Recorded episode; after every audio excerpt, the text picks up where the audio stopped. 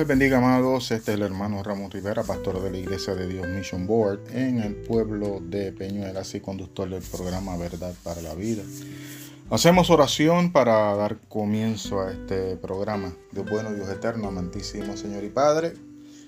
Te glorificamos, te bendecimos, te damos gracias por la oportunidad de estar aquí.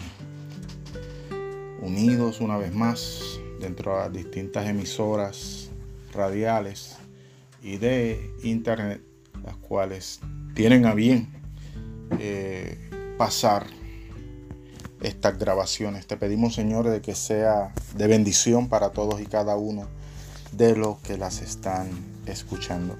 En Cristo Jesús te lo pido. Amén, amén, amén. Eh, una vez más, amados, este es el hermano Ramos Rivera. Eh, Hoy voy a estar tocando un tema pues que entiendo a todos y cada uno de nosotros. Nos debe de ser de gran interés debido a que el, tema que voy a estar tocando es sobre el dinero, sobre las riquezas, sobre las ganancias.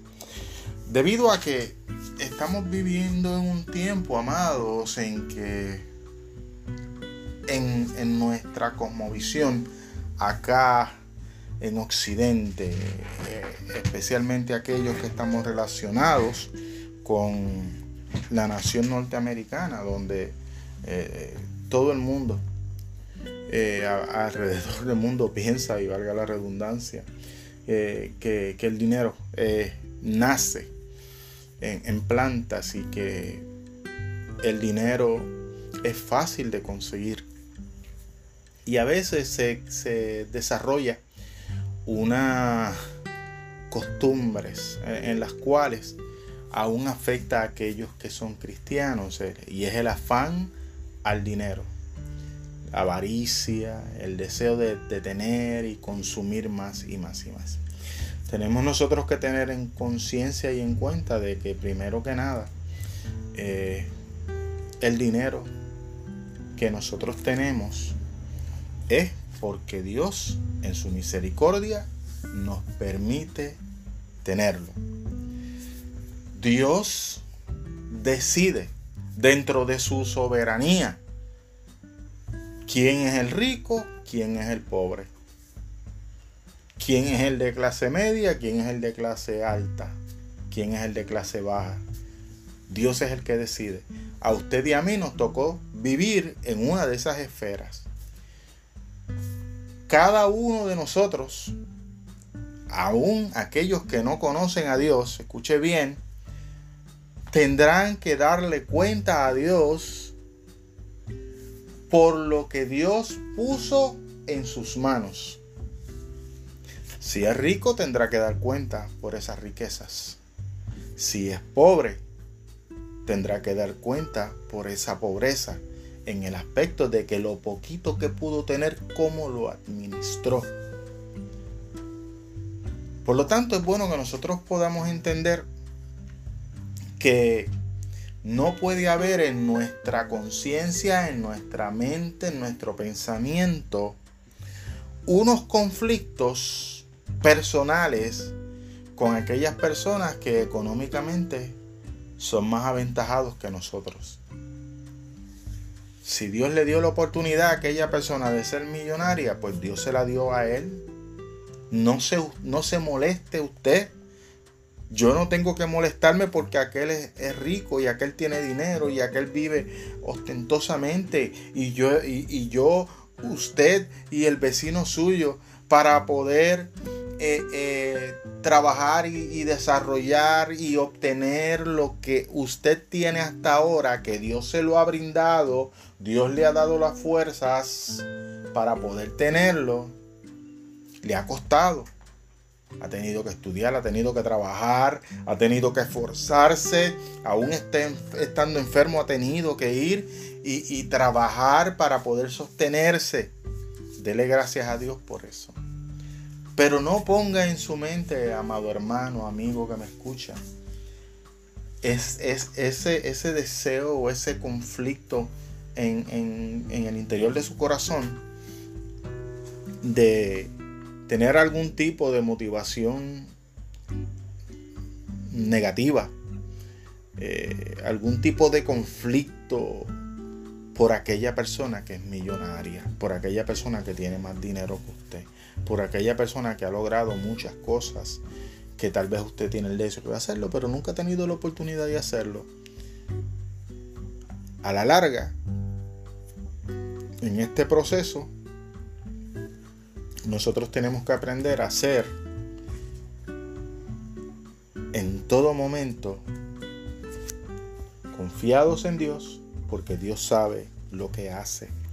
Dice Deuteronomio, capítulo 8, verso 17 y parte del, verso 18. El Señor, utilizando a Moisés, le habla al pueblo de Israel y le dice, no se te ocurra pensar, esta riqueza es fruto de mi poder y de la fuerza de mis manos. Recuerda al Señor, tu Dios, porque Él es quien te da el poder para producir esa riqueza. A la vez que el pueblo de Israel está saliendo en un conjunto de Egipto, Dios sabe lo que hay en el corazón de aquellas personas que están saliendo de allí. Y dentro de esa experiencia, eh, Dios está enmarcando cuáles son los parámetros de juego, cuáles son los parámetros de cómo el pueblo de Israel debía ceñirse a las normas y las leyes a las cuales Dios estaba llevando a su pueblo a establecerse. Y una de esas es la riqueza que el pueblo de Israel entendiera que esas riquezas que iba a tener, y vamos, vamos a ser realistas, vamos a ser bien realistas, usted puede leer con calma que el pueblo de Israel cuando salió de Egipto, salió con, vamos a decirlo así como lo decimos hoy día, con, con camiones llenos de riquezas.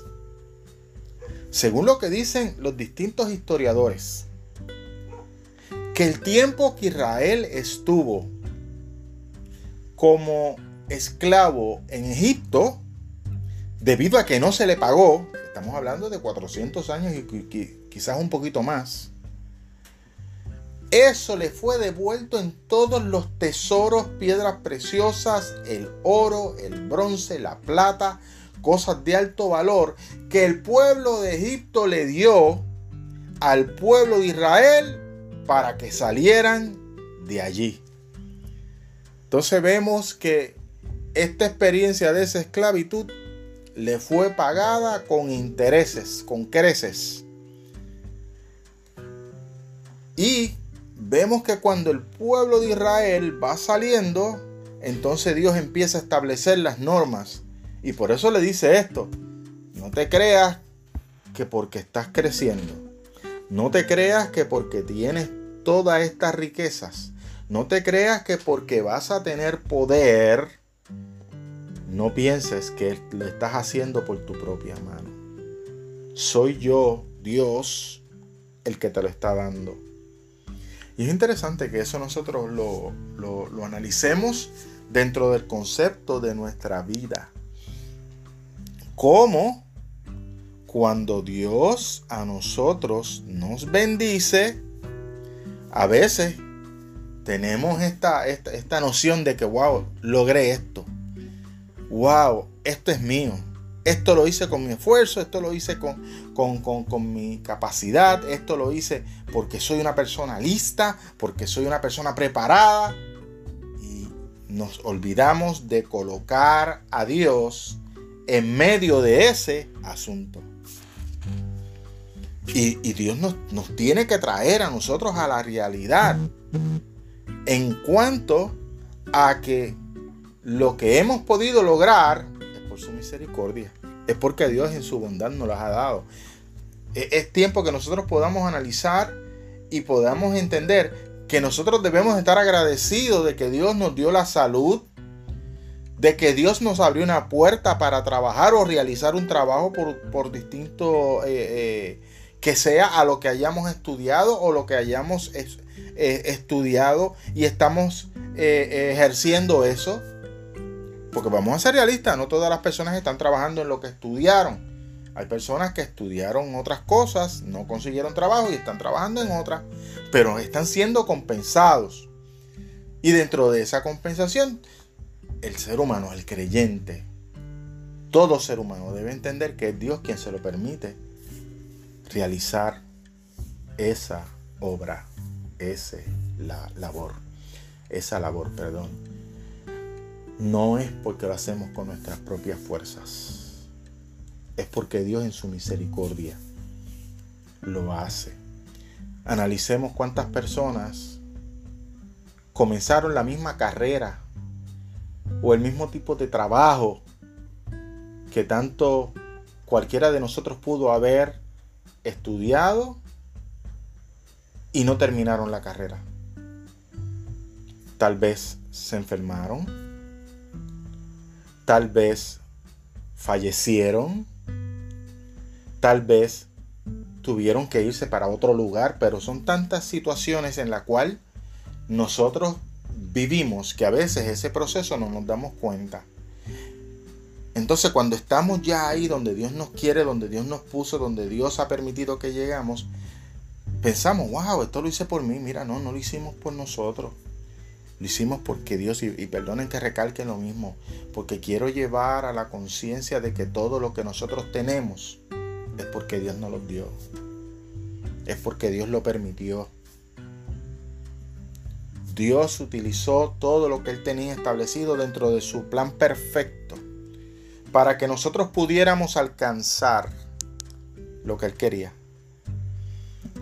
Tal vez muchos empezaron la universidad eh, con ideas de ser maestros, terminaron siendo abogados.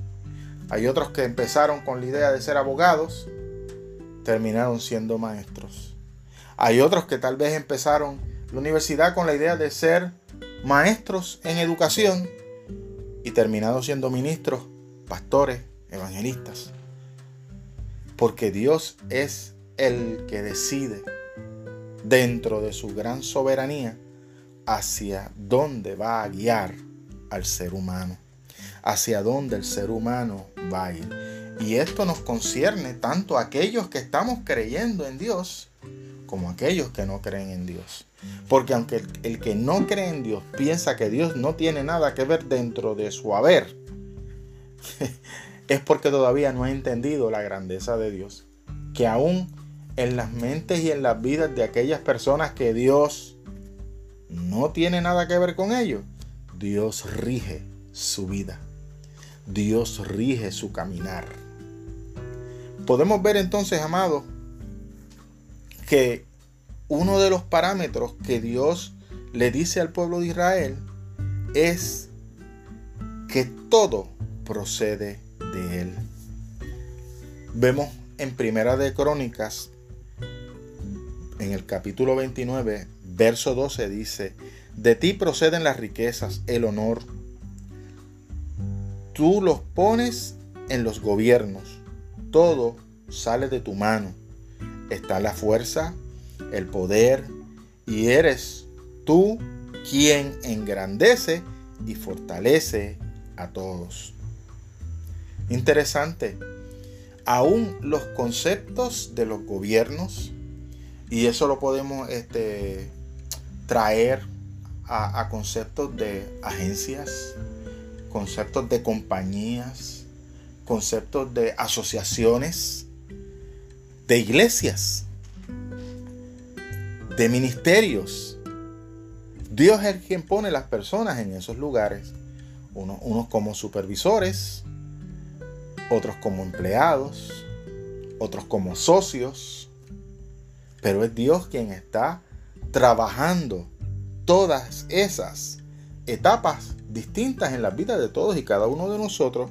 Por lo tanto, el ser humano no debe ufanarse de que eh, eh, fue él por sus propios esfuerzos. De hecho, podemos tocar el tema de, este gran, rey y emperador eh, Nabucodonosor. cuando vio construido esta gran Babilonia y sus jardines, que la Biblia nos registra a nosotros, que él dijo, no, esto fue lo que yo construí y automáticamente, ¿qué sucedió? Vino la locura sobre él. Y después que se arrepintió, después de varios años por supuesto, es que él viene a la cordura.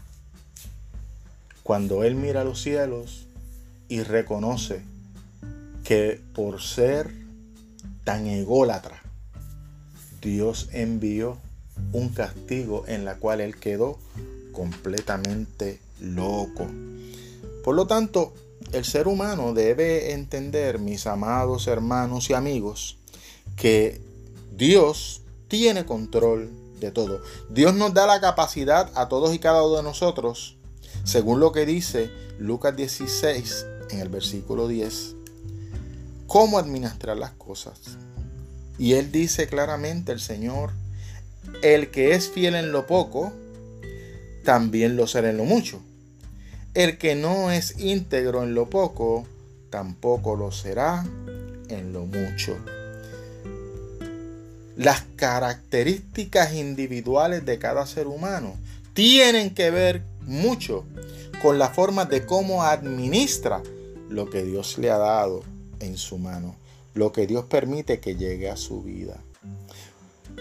Vemos constantemente en nuestros alrededores y, en nuestra vida eh, como personas que de momento tienen a su haber riquezas y la despilfarran, como si el dinero nunca fuera a acabarse. Por ejemplo, una de las características que, por ejemplo, eh, acá en mi país, acá en Puerto Rico, se, se, pudo observar, se vio mucho, entre los años 80, 90 y 2000, al principio de los 2000, eh, personas que fundaban organizaciones, fundaban compañías, y esas compañías se veía el progreso ¿Y qué sucedía? Que a la vez que ellos llevaban un año, un año y medio, y viendo que estaban generando buena cantidad de dinero, ese mismo dinero de ganancias, en vez de tomar, guardar, pagar sus deudas, ser equitativos en, el dinero que salía en gastos, pagar lo que se debía, muchos empezaron a coger el dinero y lo que hacían era que se iban de viajes de crucero, muchos cogían el dinero y lo que hacían era que se compraban yates, botes eh, de estos vehículos de Ford Tracks, eh, motoras, eh, y empezaban a, darse vida de rico, como nosotros decimos acá regularmente, a mudarse a lugares en el cual era un costo de vida mucho más extenso, mucho más caro al cual ellos estaban acostumbrados a vivir, a comprar carros caros. Y e, esto hizo que muchos de ellos en corto tiempo perdieran toda la inversión que tuvieron.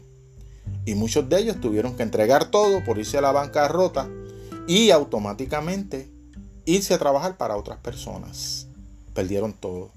Aquellos que fueron sabios, todavía al sol de hoy, tienen sus negocios, tienen sus comercios, están bien económicamente. Muchos ya se han retirado porque pudieron aprovechar las ganancias que tenían y pudieron tomarse un retiro eh, eh, a temprana edad.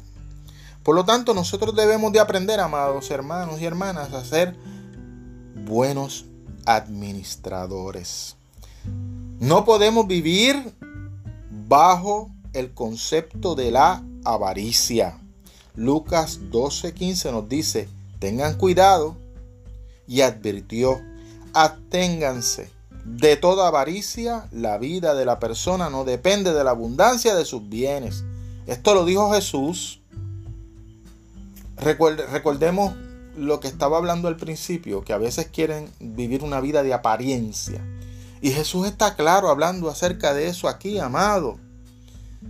Nosotros no podemos vivir una vida de apariencia, de dar a demostrar a los demás lo que yo tengo porque tengo eh, muchas cosas de valor, a los lugares que yo visito, o el tipo de carro que yo tengo, o el tipo de, de vestimenta, de zapatos que utilizo, a los lugares que frecuento.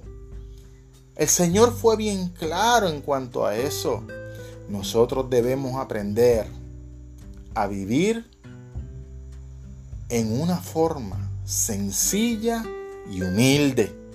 Tenía una profesora que universitaria, excelente. Y ella pues hizo, hizo su doctorado en el área de, educación y educación en la tecnología, que era el área de ella. Y ella comenta de que a los cuatro años o más de ella haberse graduado, teniendo su título doctoral, todavía pues tenía el pago de su casa, tenía el pago de su carro, de, no de su carro, perdón, el, pago de sus deudas académicas. Pues ella señalaba en uno, en de esas oportunidades en las que compartía con los estudiantes de su vida personal, que ella lo que tenía era un carro del año 78 o 79, y estamos hablando casi en los años 2006, 2005, por ahí. Y ella tiene un carro de los 70. Y que cuando ella fue a trabajar a un lugar, eh, la persona que la recibió, que la vio llegando en ese carrito viejito, le dice, oye fulana, usted una doctora y usted anda en esa porquería de carro. Cómprese un carro lujoso cómprese un carro caro. Y la doctora dice que la miró, la sonrió y le dice, bueno, cuando yo me case con un hombre millonario y pueda pagar todas las deudas que yo tengo, entonces que él me compre un carro, porque yo no me pienso comprar un carro hasta que ese carro no se caiga en canto, porque muchas deudas tengo por haber estudiado. Ella estaba viviendo en contentamiento con lo que tenía. Podemos nosotros entender, amado, que tampoco nosotros podemos, bajo ningún concepto, permitir que otras personas vengan a influenciarnos a nosotros porque vean que en algún momento estamos prosperando. No, usted no se deje influenciar por nadie. Usted deje que sea Dios quien lo guíe y haga las cosas bien para Dios. Porque Dios cuando vea que usted pone todo lo que usted tiene en las manos del Señor, entonces se va a cumplir este texto que al que en lo poco fue fiel, también en lo mucho será fiel. Y Dios sabe quién es fiel hacia Él. No debemos tener tampoco, amados, amor al dinero. Dice Primera de Timoteo, capítulo 6, verso 10, porque el amor al dinero es la raíz de toda clase de males, por codiciarlo. Algunos se han desviado de la fe y se han causado muchísimos sin sabores. El amor al dinero tiende a cambiar la visión del ser humano. Y el ser humano debe entender, especialmente aquel que es creyente, que el dinero es una de esas cosas pasajeras del mundo. Y que debe tener conciencia de que en algún momento va a morir. Y ese dinero que todo usted tiene se lo va a poder llevar usted va a decir, bueno, cuando yo me muera, que cojan todo mi dinero y lo metan dentro de una caja al lado de la caja donde me van a enterrar a mí y lo entierren conmigo porque yo lo voy a utilizar en la próxima vida. Mira, no, ese dinero se va a quedar acá. No podemos tener amor al dinero, no podemos ser avaros, no podemos ser amados. Eh, eh, eh, esa, esa, esa, ese concepto tan y tan eh, eh, mundano de agarrar todo lo que viene de frente y eso es mío, mira, no es suyo. El amor al dinero quebranta la personalidad del creyente, que quebranta las familias, quebranta los hijos, separa matrimonios, divide familias. El amor al dinero, lamentablemente lo que trae es completa corrupción y daño. Si tienes un buen trabajo, séle fiel a Dios. Cumple lo que prometiste. Si Dios te bendice, bendice más. De hecho, eso nos lleva a ser buenos administradores. Si Dios te permite ministrar una cantidad de dinero, es para que utilices para lo tuyo, utilices para tu familia y que también inviertas en la obra del Evangelio. Sí, eso es parte de nuestra labor. Porque los, ministerios, la iglesia, no se, no se debe sostener por lo que da el gobierno, sino de los fieles creyentes que toman lo que Dios le da y lo distribuyen correctamente. Y quiero cerrar con esto.